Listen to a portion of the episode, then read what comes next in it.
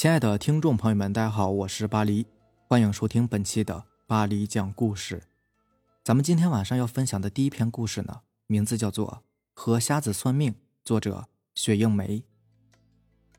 三姐比我大六岁，她结婚比较早，找了一个踏实帅气的老公。结婚一年以后，我三姐就给我姐夫生了一个大胖小子。虽然日子并不是很富有，可是恩爱的程度不亚于任何同龄夫妻。大致二三岁的时候，三姐又怀孕了。俗话说好事成双嘛，三姐做梦都想生一个女儿，这样儿女双全，岂不是美哉？三姐早就听说街上有一个和瞎子。算命算的特别准，可以看得出人的命里面有几儿几女。为了以求安心，轮到赶集那天，三姐非得拉上我一起去找何瞎子算命，看看三姐这次胎怀的是男孩还是女孩。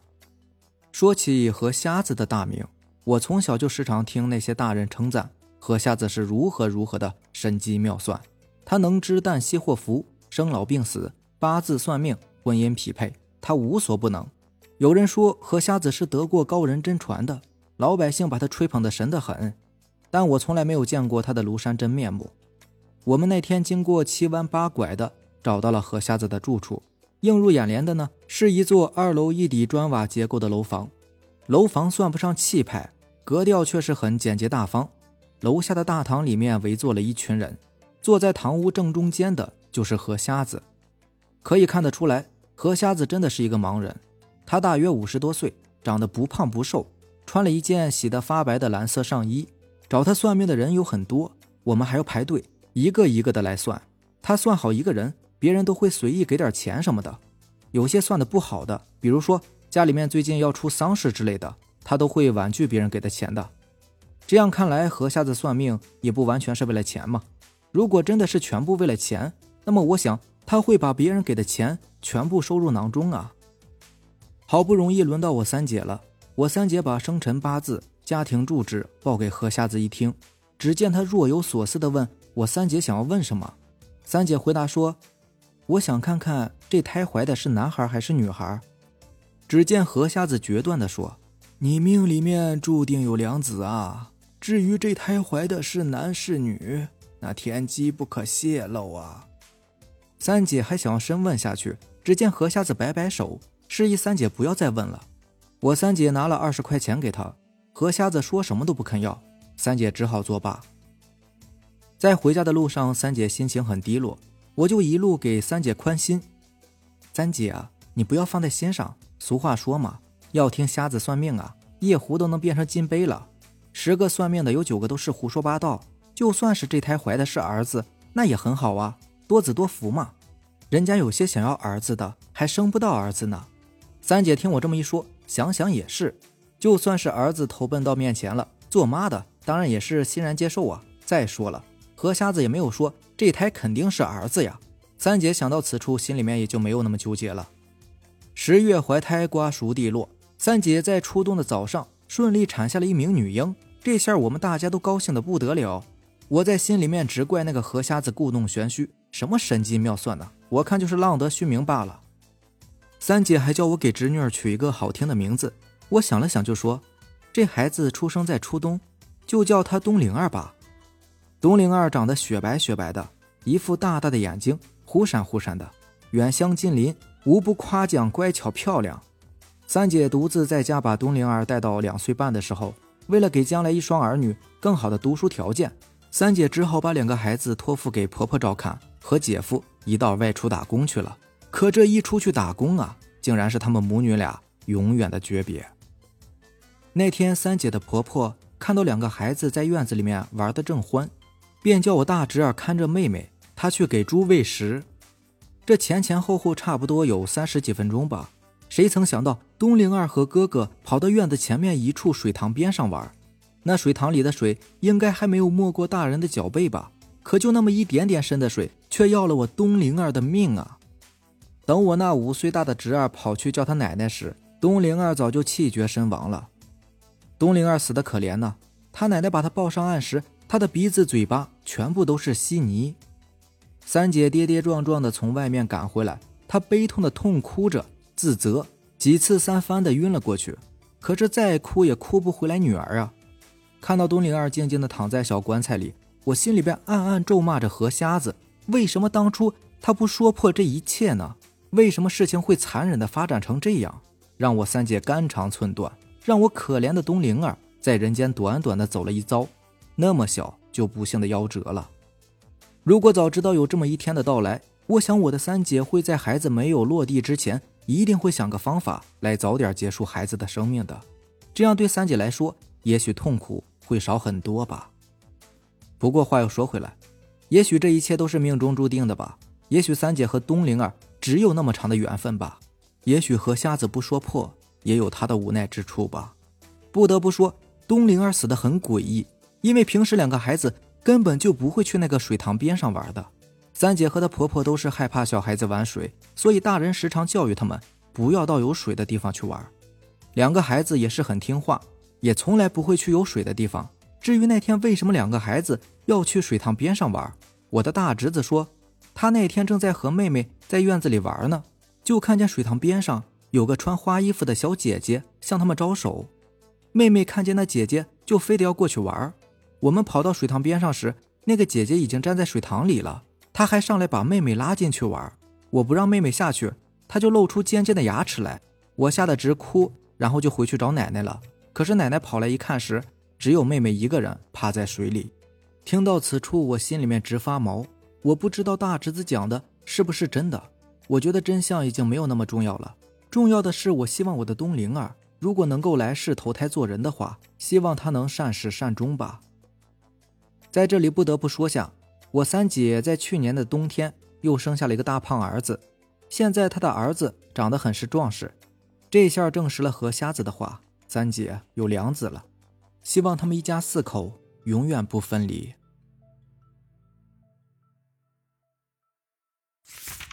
下面这个故事名字叫做《黄鼠狼迷人》，作者司徒明墨。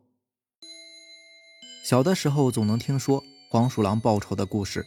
故事大概就是某家人打了进来偷鸡的黄鼠狼，之后某一天呢，此人突然尖声说道要吃鸡，之后如黄鼠狼一般冲进鸡窝，如毛饮血一番，之后还要继续缠在此人身上，非要来上一个神婆大仙之类的人降服之后才肯离去。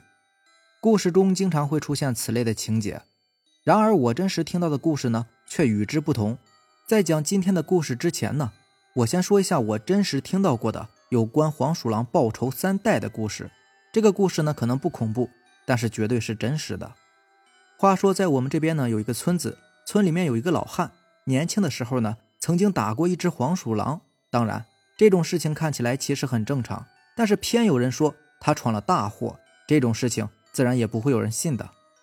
这老汉年轻的时候结婚，婚后生了一个女儿，生孩子的时候呢妻子难产而死，这算是第一代。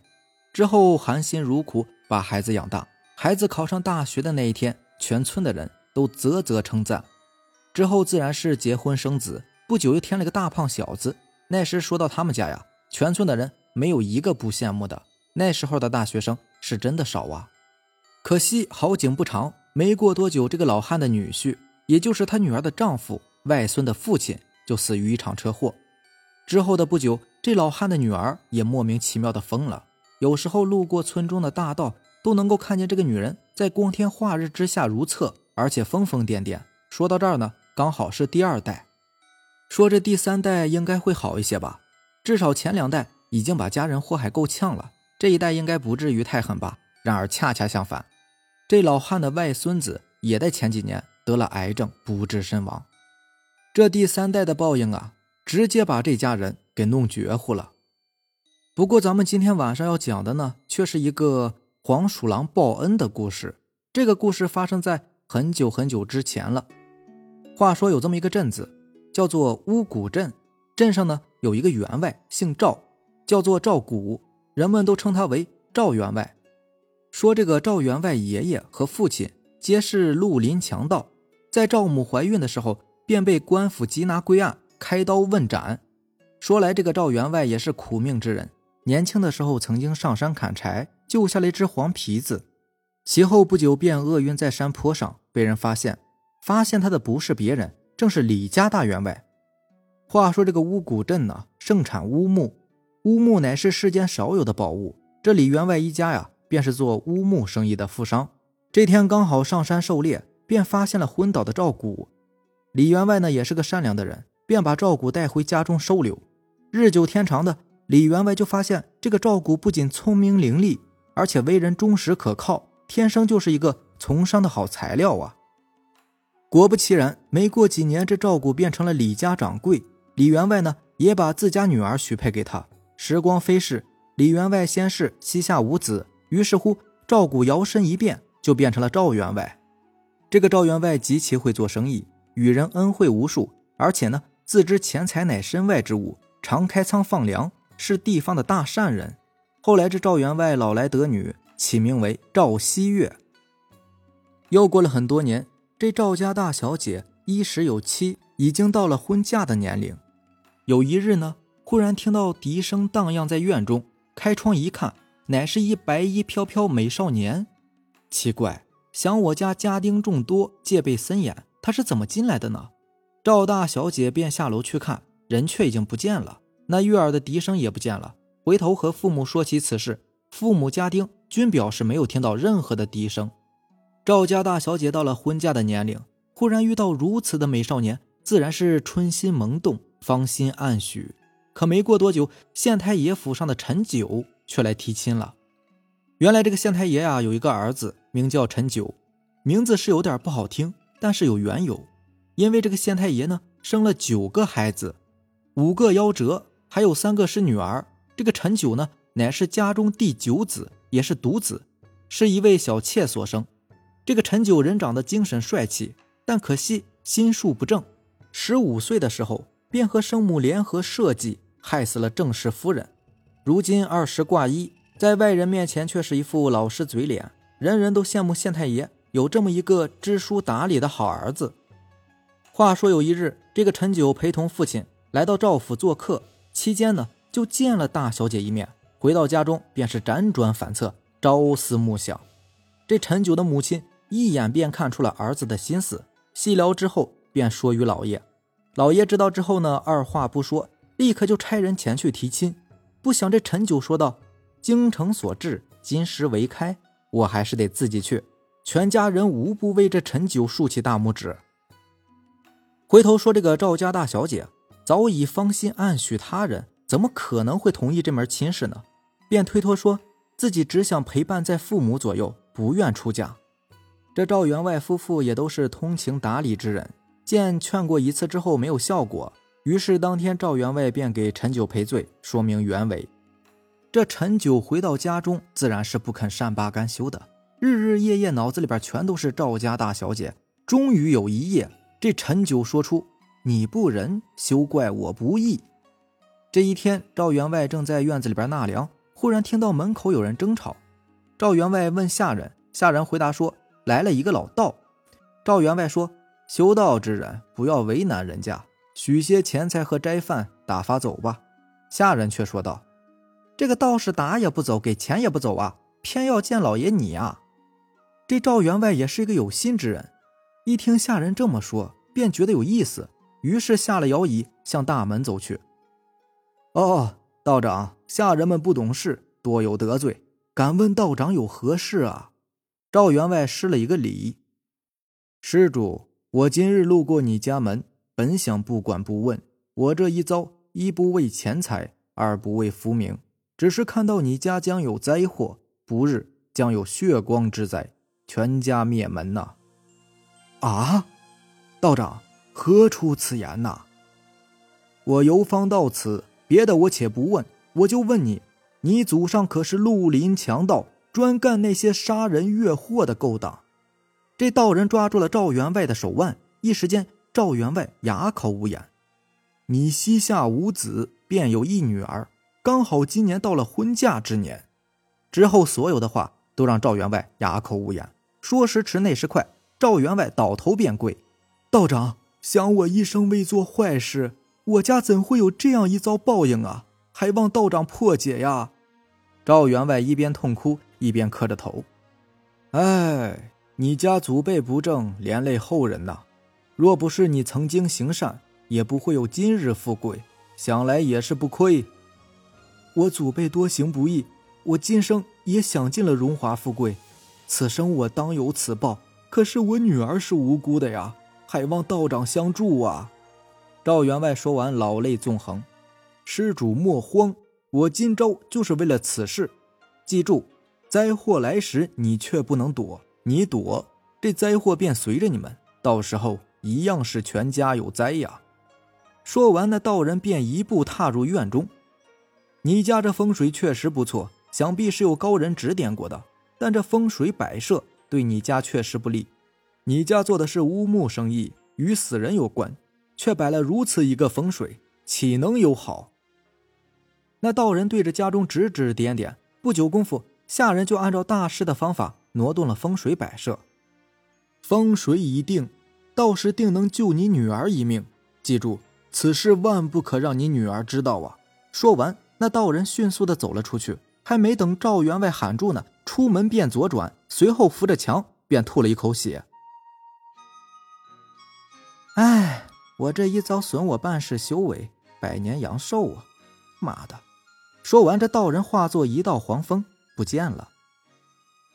赵员外夜里与老伴说起此事，两人是抱头痛哭，彻夜难眠。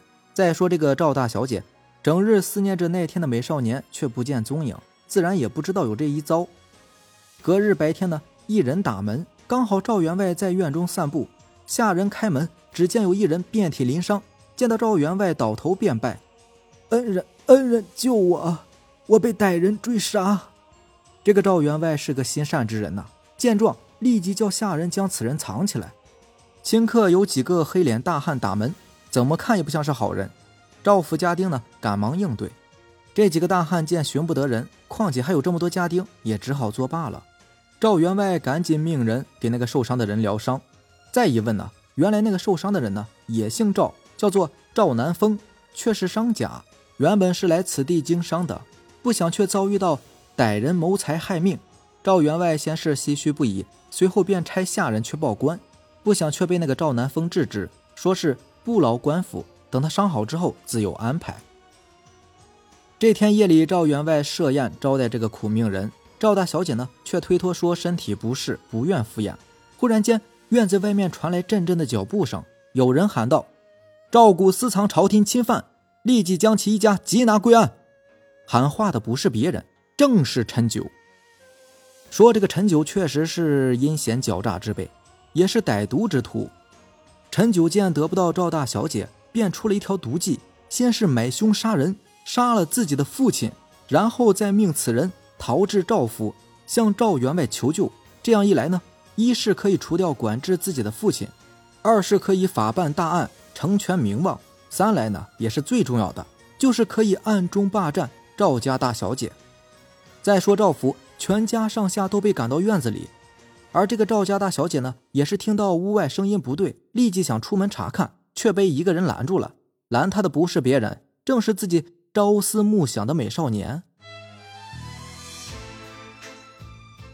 呀，你怎么进来了？赵家大小姐一时又惊又喜。小姐莫怕，如今你家中大难临头，我可以救你一命。那美少年开口说道。大小姐大惊失色。那我父母呢？父母我自然有办法。你先闭上眼，无论发出什么响动都不可以睁开，否则你全家不保。那少年说完，赵大小姐便紧闭双眼。再说这个陈九，带孝进入赵家搜查，搜来搜去，却没有找到赵家大小姐。陈九气急败坏，下楼对着赵员外提剑便刺。第二天，赵家一大家子五十一口人，除去大小姐之外，全部开刀问斩。一时间，乌谷镇沸沸扬扬。陈九因为破案有功，还替父亲报了仇，一时间是声名大噪。皇帝加封为县令。再说这个赵家大小姐。当晚，随着美少年来到一处山洞，这个少年才让小姐睁眼。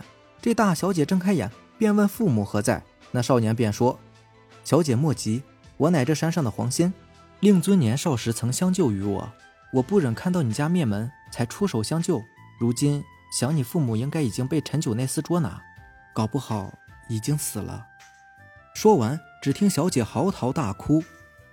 前几日我变身道人，到你家中坏了辟邪风水，要不然也不能施法将你我隐身。